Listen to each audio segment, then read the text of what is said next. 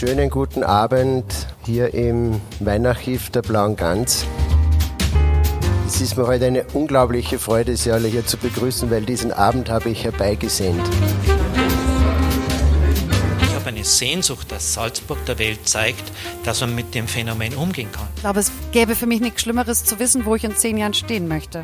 Weil man sich immer mehr fragen wird, was können die Festspiele eigentlich? In Bezug auf Stadt.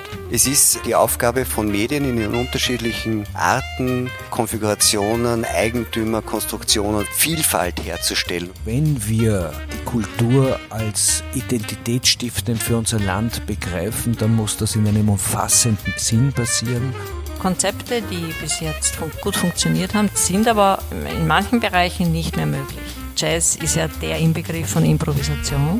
Es sind neue Wege gefragt, die du noch nicht gegangen bist.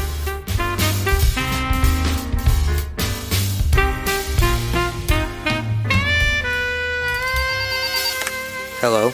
Gänsehaut Salon.